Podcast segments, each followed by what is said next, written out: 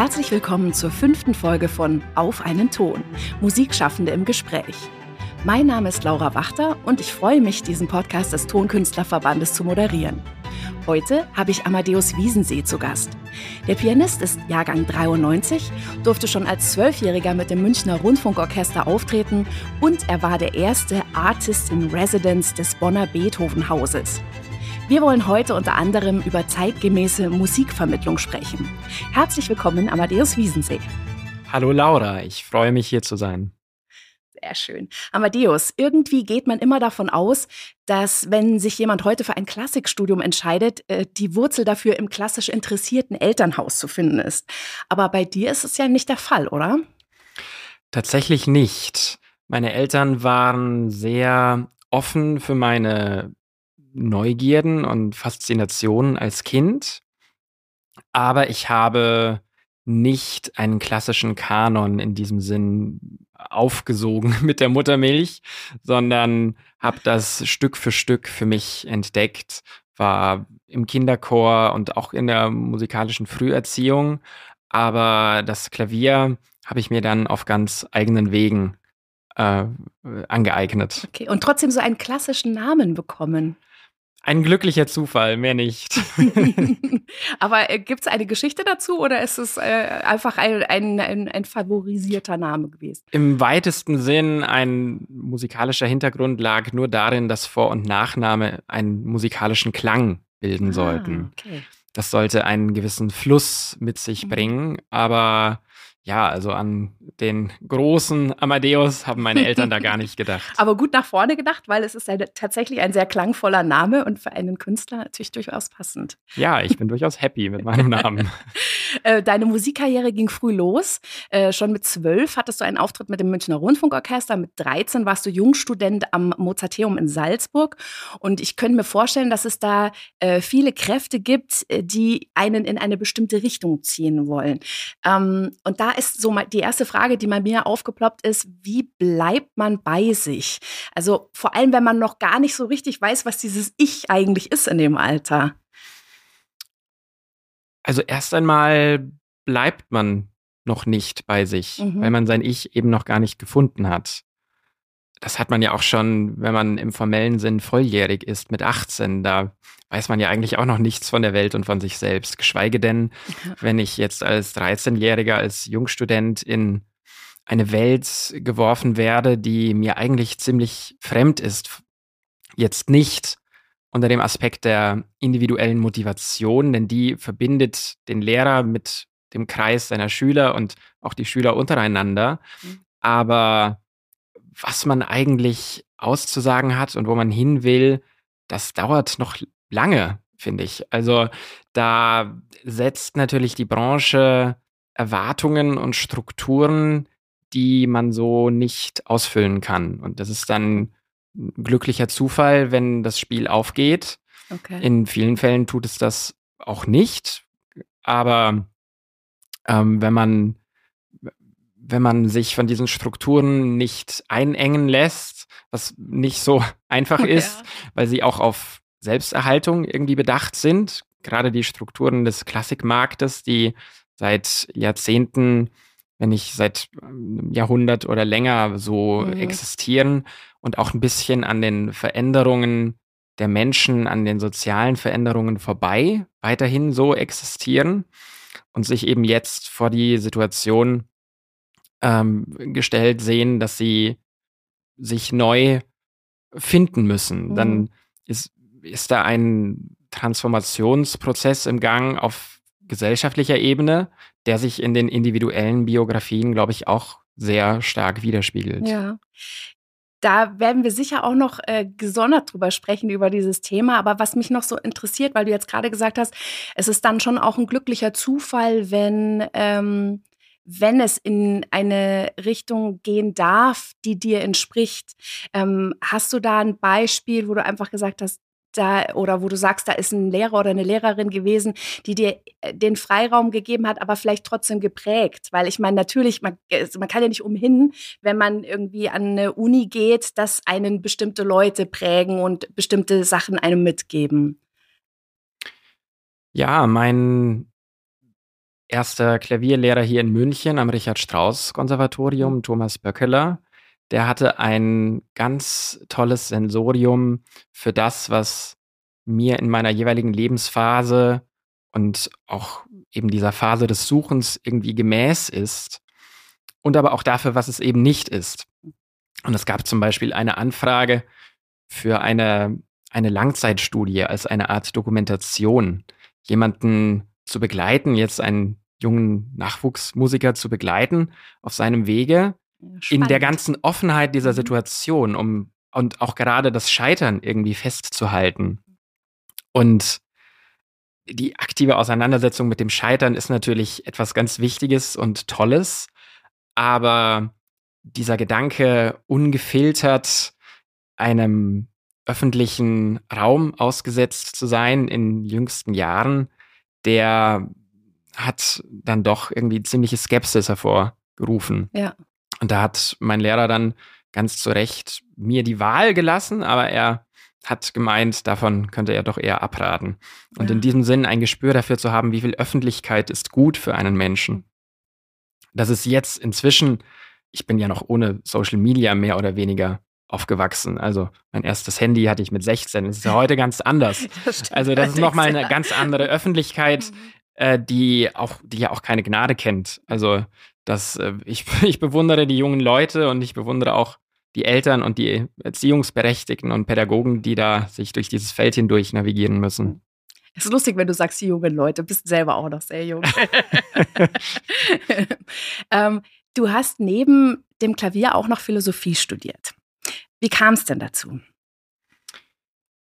Ursprünglich fing das damit an, dass mein Lehrer, Karl-Heinz Kämmerling, den ich durch einen Meisterkurs des Tonkünstlerverbandes kennengelernt hatte, mhm. ursprünglich, vor gut 15 Jahren, dass er in der Woche, als ich mein Abitur abschloss, verstarb.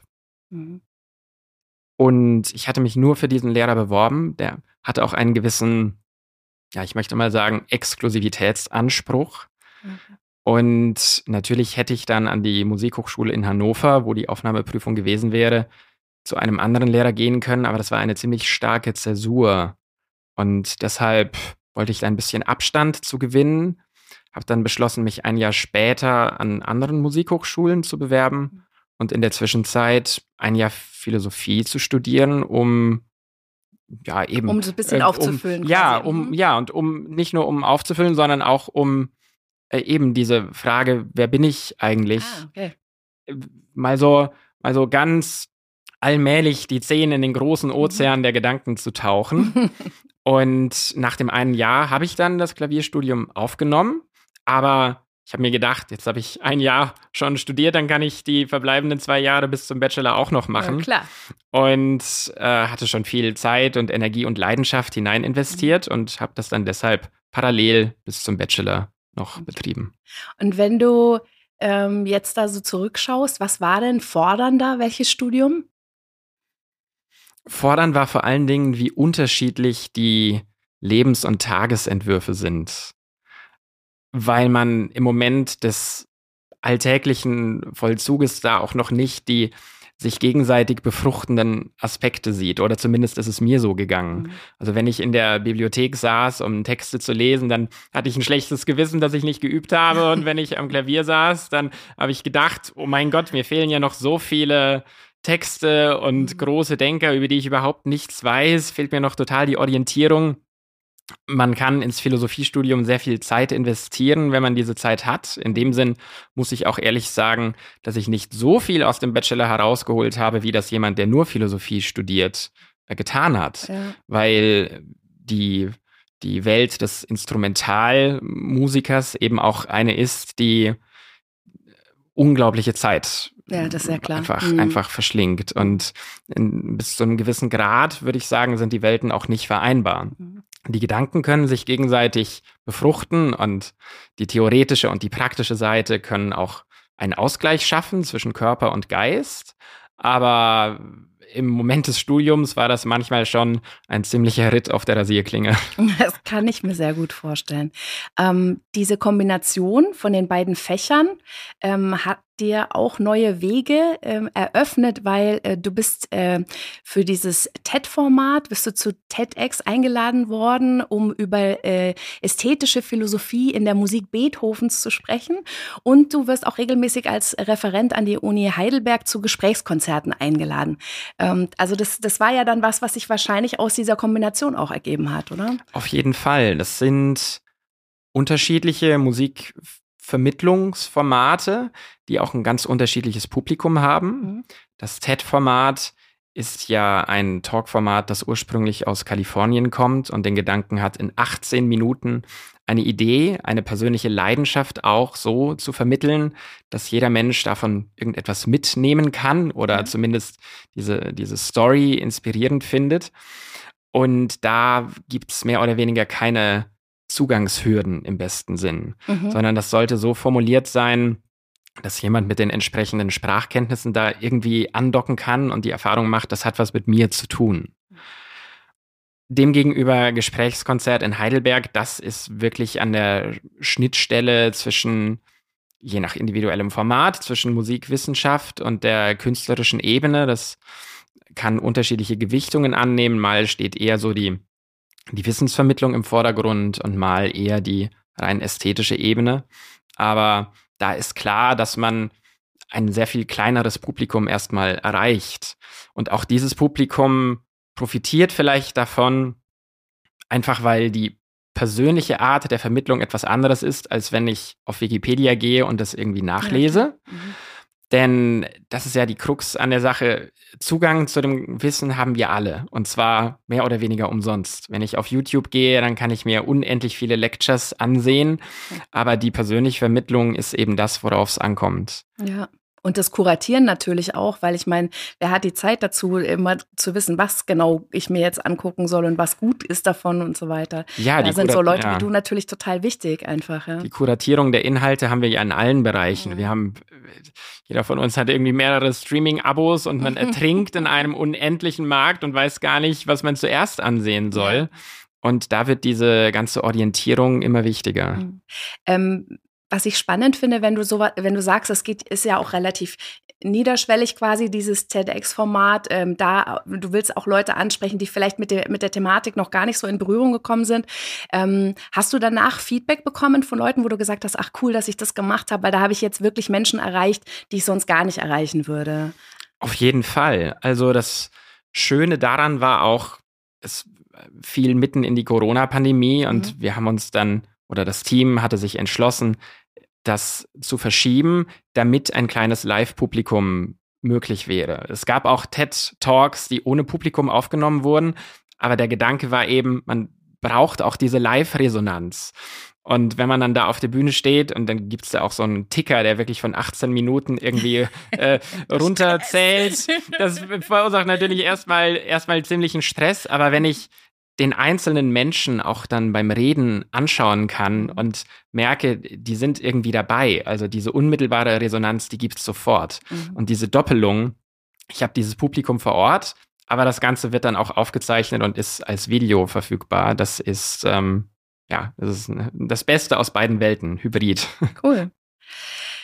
Ich, ich muss auch sagen, für mich ist es oft sehr wertvoll, bei Konzerten oder in der Oper eben Hintergrundinformationen zu den Stücken und zu den Werken zu bekommen, ähm, weil ich dann das Gefühl habe, dass ich viel intensiver und äh, also intensiver zuhören kann und das irgendwie genießen kann. Ähm, ist das auch ein Grund, warum du ähm, dich für diese Richtung auch interessiert, für, äh, interessierst für diese Art von Musikvermittlung? Auf jeden Fall. Also zuerst mal ist das auch so, dass man sich selber ganz anders die Frage stellt, wieso mache ich das eigentlich? Ja, okay. Also was ist mein persönlicher Antrieb? Da sind wir ein bisschen bei der Frage, was äh, denkt mein 13-jähriges Ich, wieso man eigentlich Klavier spielt? Irgendwie man hat Spaß an der Sache, man merkt auch, man kommt vorwärts, man hat sowas wie eine, eine positive Feedback-Schleife, mhm. aber was das für die Kommunikation und für die Begegnung mit den Mitmenschen wirklich bedeutet, das ist ja in diesem Alter zumindest noch nicht so bewusst in vielen Fällen, glaube ich, sondern sehr mhm. intuitiv. Und ich habe gerade bei, wenn ich mir Programme überlege und dann eine Konzertmoderation schreibe, dann ist das meine Leitfrage. Also meine Leitfrage ist nicht, was sind die Facts, die ich vermitteln will im Sinne eines Kanons, sondern was war meine Motivation hinter dieser Werkauswahl?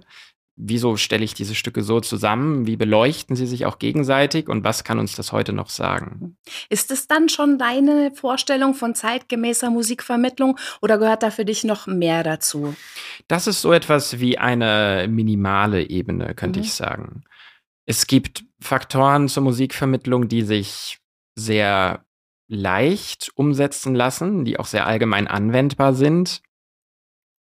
Ganz basale Prinzipien, wie zum Beispiel, dass man äh, nicht mit unendlich langen Vorreden ein Konzert beginnt, dass man eine je nach Standort eine kluge Lichtregie auswählt, die den Fokus auf das Bühnengeschehen ermöglicht, dass man vielleicht auch das Bühnensetting so gestaltet, dass die künstliche Distanz zwischen dem auftretenden Künstler und dem Publikum abgebaut wird, dass man irgendwie mit dem Ort arbeitet. Das sind ganz individuelle Begebenheiten, die man aber in irgendeiner Art und Weise fast immer anpassen kann.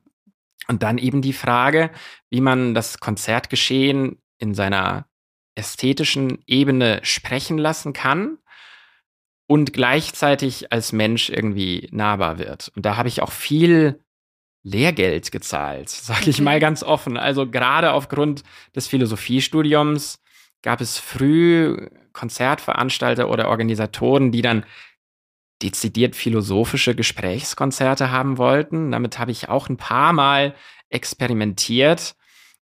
Und im Unterschied zu so einem universitären Kontext wie der Universität Heidelberg mhm. habe ich festgestellt, dass die rein ästhetische Ebene von einem Konzert, wo man erwartet, ich, ich bekomme jetzt im weitesten Sinn Schönheit präsentiert, yeah. sage ich mal, dass wenn da eine zu verkopft, verengte Vermittlung geschieht, dass dann ein Teil des Publikums auch für die Musik zumacht.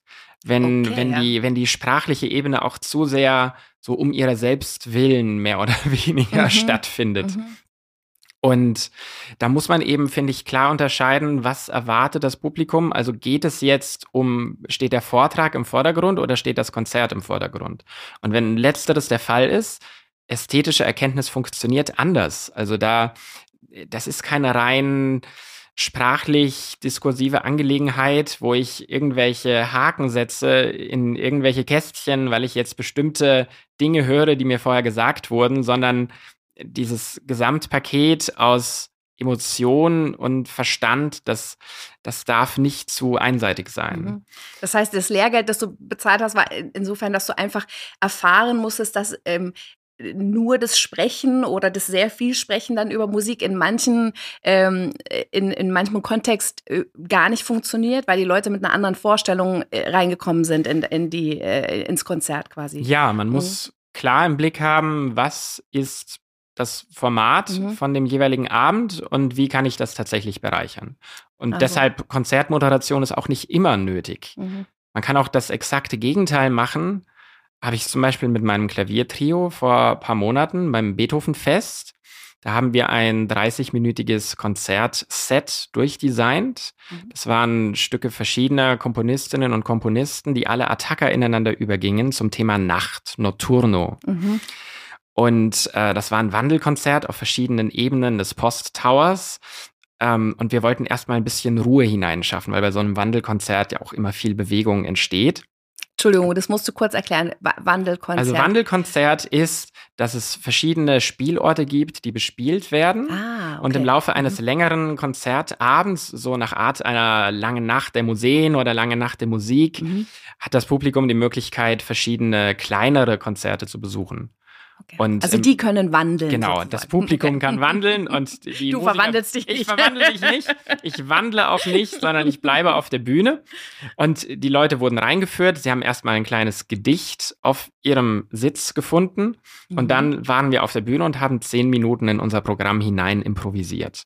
Weil wir erstmal die Stimmung so setzen wollten, dass eben diese ganze Unruhe des Alltags und die Unruhe, die durch das Format auch ein bisschen entsteht, dass mhm. die abgefedert wird. Und nach diesen zehn Minuten Improvisation nicht nur waren wir total gelöst, auch weil wir das als klassische Musiker nicht so häufig tun, sondern das Publikum war auch ungeheuer aufmerksam dabei. Mhm. Und da hätte eine Konzertmoderation eher geschadet. Insofern. Das zerstörst du halt die Atmosphäre ja, dann, genau, klar. Ja, ja, genau. Also es ist so ein bisschen Know Your Audience. Äh, du, du musst wissen, wo du da bist, wer da kommt. Ähm, ist es vielleicht auch ähm, das etwas längere Vorgespräch mal mit einem Veranstalter, wo man sich auch mal Zeit nimmt, sowas abzuklopfen? Oder, ähm, oder ist das in deiner, äh, in deiner Erfahrung nicht so der Punkt? Doch, also im besten Fall wird das auch ein bisschen gemeinsam entwickelt. Mhm.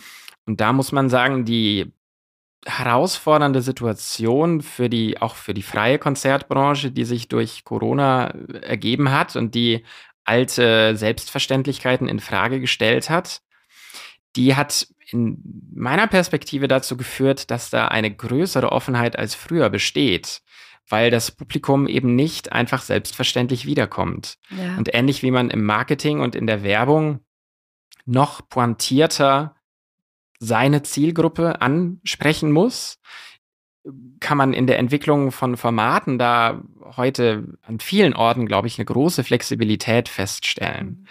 Und das ist dann auch die Aufgabe der interpretierenden äh, Künstlerinnen und Künstler, da entsprechend mit genügend Selbstbewusstsein aufzutreten, dass der Teil des Konzertrituals, der der ästhetischen Sache vielleicht gar nicht so dienlich ist, dass der auch mal in Frage gestellt werden kann, ohne dass man das Kind deshalb mit dem Bade ausschüttet. Mhm. Das also, heißt, nicht immer einfach abspulen, wie man es eh gewohnt ist, sondern auch mal äh, was anderes sich vorstellen können. Ja, also da mhm.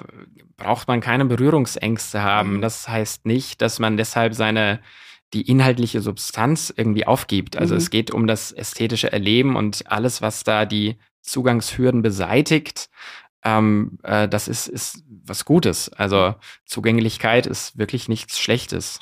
Ich finde es gerade super spannend, wenn du das erzählst, was ihr euch da ausgedacht habt für das Konzert, weil das große Modewort im Moment so in, in der digitalen Welt ist ja immersiv.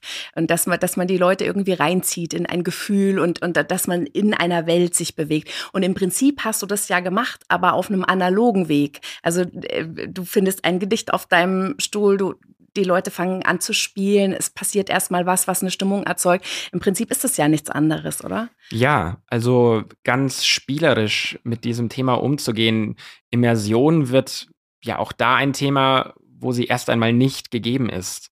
Also in dem Moment, wo wir feststellen, Moment, da ist irgendwas, was mich abschirmt, sowas wie ein Bildschirm, mhm. ähm, da stellt sich dann diese Frage ganz neu.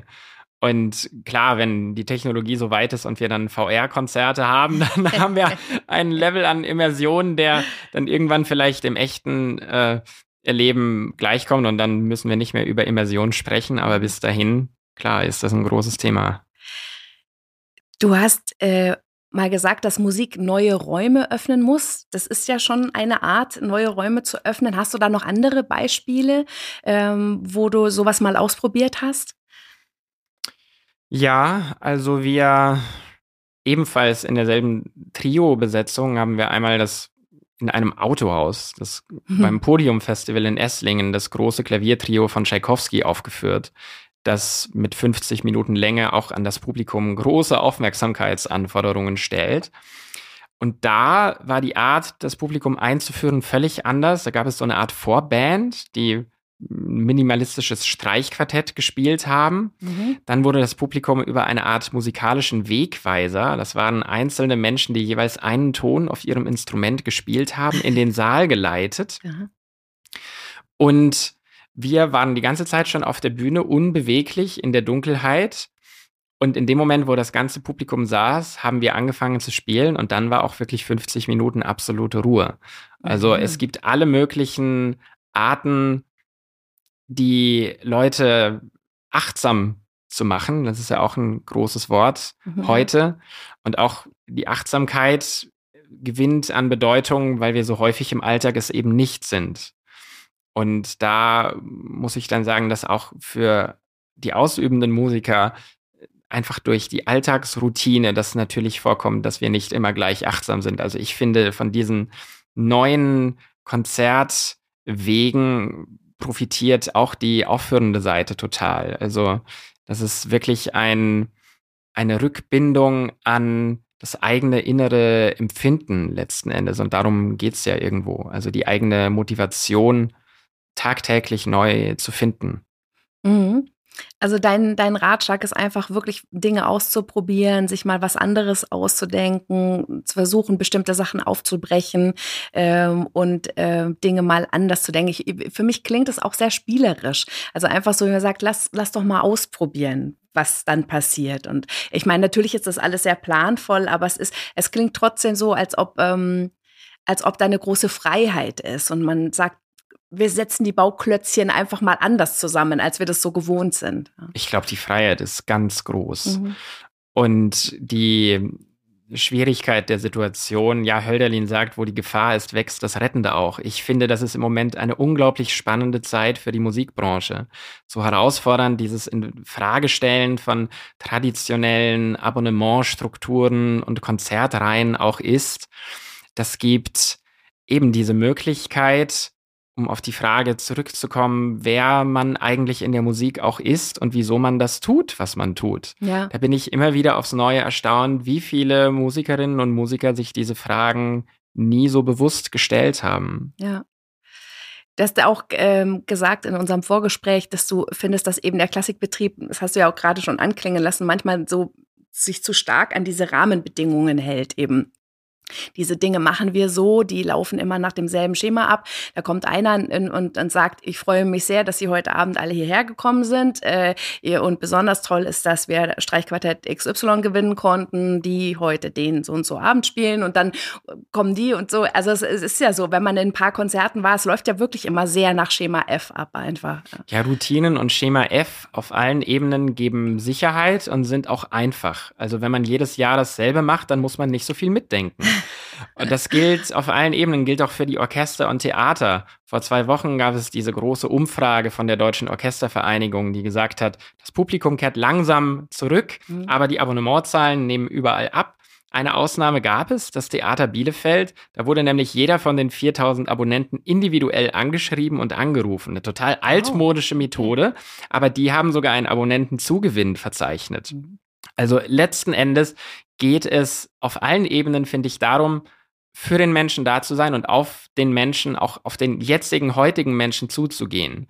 Und das kann heißen, dass man an der Stellschraube des Konzertrituals etwas verändert, an der Art, wie man Programme gestaltet, an der Art, wie man als Person greifbar wird oder halt auch einfach nur an der Art, wie man Konzerte bewirbt. Auch da mit einem anderen Selbstbewusstsein äh, im Sinne von, dass man sich der Klassik auch stellt oder dass man den eigenen Anspruch auch thematisiert, in dem auch was ganz Schönes liegen kann. Also ich finde, die, die klassische Musik, die es ja in dem Sinn sowieso nicht gibt, Nein, die schildert in so vielen Farben. Und ich sehe da ganz, ganz viele Möglichkeiten, wie diese Branche eine große Zukunft weiterhin haben kann. Also ich bin ein totaler Optimist auch. Sehr gut. so loben wir uns das. Ähm, ich meine, klar, wenn, wenn man sich anschaut und wenn man, wenn man in den Programmkalender guckt, es gibt super viel. Es gibt sehr, sehr viel Angebot. Also jetzt auch in der Stadt wie München äh, finde ich schon, man kann immer irgendwie wieder was angucken. Ähm, stresst dich das auch manchmal, dieses buhlen um ein Publikum oder äh, empfindest du es eher als ein, ähm, ich sag mal, einen guten Ansporn zu sagen, ja, lass mal gucken, was geht so? Ja, das sind, finde ich, zwei verschiedene Dinge. Das eine ist, die klassische Musik hat immer schon nur einen relativ kleinen Prozentzahl der Bevölkerung angesprochen. Also mhm. so an bestimmten Grundzahlenverhältnissen, glaube ich, kann man nichts irgendwie rütteln. Aber das ist völlig unbedeutend letzten Endes. Also genauso wie nicht die Zahl der Follower auf Instagram irgendwie wichtig ist. Also selbst wenn man das in einem beruflichen Sinn nutzt, wichtig ist viel eher die individuelle Bindung an den Einzelnen. Ja. Und das gilt sowohl unter dem Aspekt, des rein betriebswirtschaftlichen. Also wenn irgendein Theaterhaus eben eine gute Bindung an einzelne Leute hat, dann bleiben die einem auch treu. Publikumsbindung. Gerade in, in Deutschland, wo es auch so viel auf allen Ebenen in den Ländern, in den Regionen gibt, da nehme ich ganz viel wahr, dass Konzerte auch jetzt wieder total gut besucht sind. Einfach weil da häufig über lange Jahre hinweg gute Publikumsbindung betrieben wird.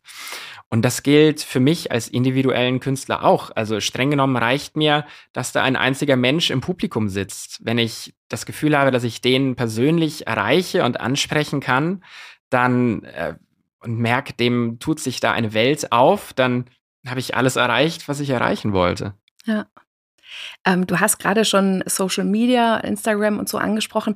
Die erste Folge von diesem Podcast äh, durfte ich mit David Skutlik sprechen und äh, ich habe gesehen, dass der ja auch deine Homepage gemacht hat genau. oder da mitgeholfen hat. Ähm, da, äh, da, treffen sich hier wieder die, die Linien. Ähm, ich meine, du, du, du bist auch einfach ähm, in, einer, in einer Generation aufgewachsen, wo du weißt, es ist einfach wichtig. Ähm, wie kriegst du diese, diese Balance hin zu sagen, ja, man braucht äh, Social Media, man braucht die Kanäle, aber es darf auch nicht zu viel werden. Kannst du das so ein bisschen beschreiben? Ja, auch hier, ähnlich wie schon in den anderen Bereichen, ein spielerischer Umgang ähm, ist, finde ich, das Wichtigste. Also, dass man nicht glaubt, irgendeiner Formel zu folgen, weil dann doch irgendwie das alte Wort gilt, man spürt die Absicht und ist verstimmt.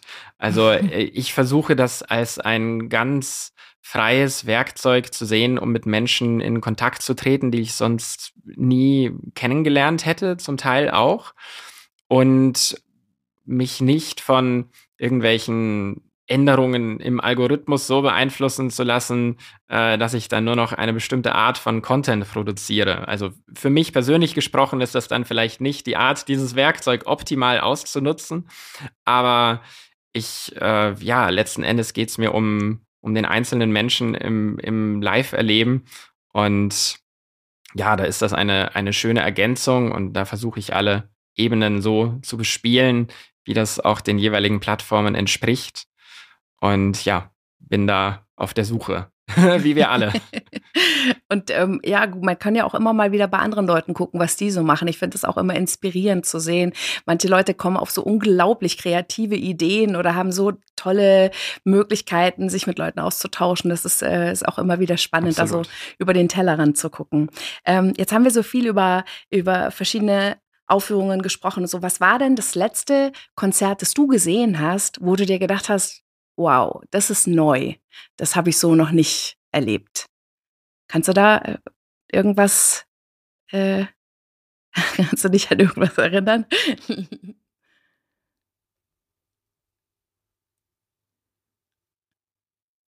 Beredtes Schweigen. also wenn wenn es keins gibt, dann ist auch okay. Also es äh, hat mich jetzt nur interessiert, weil du ja einfach äh, da tolle Ideen entwickelst selber. Mhm. Äh, ich versuche natürlich nicht eines meiner eigenen Konzerte zu nennen. Wenn du musst, musst du. Ähm, ja, dadurch, dass ich außerhalb meiner eigenen Konzerte besuche ich gar nicht so mhm. viel. Also ich gehe viel in die Oper oder ja. äh, und da ist ja sowieso äh, über die Inszenierungen immer was geboten mhm. und im Theater, wo auch sehr viel experimentiert wird. Okay. Ähm, da kann man sich dann besser inspirieren lassen, weil es sowieso eine große Inszenierung quasi immer ist. Ja, ja also von anderen Kunstarten mhm. werde ich ungeheuer inspiriert. Ja. Also. Ja. Zum Teil sind es wirklich ganz kleine Dinge. Also eine Sache, die mir in den Sinn kommt, ist ein Konzert des, äh, des Barbican-Quartetts, die gerade den ARD-Wettbewerb gewonnen haben, mhm. die ein Programm mit einem extrem avancierten Martinou-Streichquartett begonnen haben und das, äh, das so gut an diesen Ort gepasst hat, in München in der Allerheiligen Hofkirche. Also das war eine Art und Weise, einen Ort fast schon umzustülpen irgendwie. Mhm. Und, und dieser Kontrast hat unglaublich gut funktioniert, um so einen Schockmoment zu erzeugen auch. Ja. Und ausgehend von diesem, dieser Erschütterung dann äh, äh, ja, sind die Ohren plötzlich ganz in der Gegenwart angekommen und, und ganz aufmerksam bei der Sache. Hm. Sowieso eine sehr schöne Location für Klassik, finde ich. Ja, finde ja. ich auch. Ja, ja ähm, wir sind schon fast am Ende angekommen. Ähm, du wirst dieses Jahr 30, wenn du es nicht schon geworden bist. ich werde noch 30. Du wirst 30. Genau. Ähm, wie feierst du und was wünschst du dir? Ich feiere auf jeden Fall groß, weil ich jetzt mehrere Jahre nicht gefeiert habe. Sehr gut. Ähm, ja, ich wünsche mir einfach weiter neugierig zu bleiben. Das war die fünfte Episode von Auf einen Ton, Musikschaffende im Gespräch. Und damit sind wir auch am Ende dieser Staffel. Wir hoffen, Sie hatten Freude mit den Gesprächen und konnten etwas für sich mitnehmen. Ich bedanke mich bei Amadeus Wiesensee, unserem heutigen Gast. Schön war's. War eine große Freude. Vielen Dank. Ich möchte mich heute auch beim Tonkünstlerverband Bayern bedanken, insbesondere bei Andrea Fink und Alexandra Thehn. Und last but not least geht mein Dank an Jan Reinelt für den guten Ton. Wir hoffen, dass Ihnen die Folge gefallen hat. Lassen Sie uns gerne Ihr ehrliches Feedback da. Sie erreichen uns per E-Mail sowie über Instagram und Facebook. Weitere Informationen dazu finden Sie in den Show Notes sowie in der Beschreibung der Folge. Wenn Ihnen gefällt, was wir hier machen und Sie mehr davon hören und sehen möchten, abonnieren Sie doch unseren Kanal und empfehlen Sie uns gerne an Bekannte und Freundinnen weiter.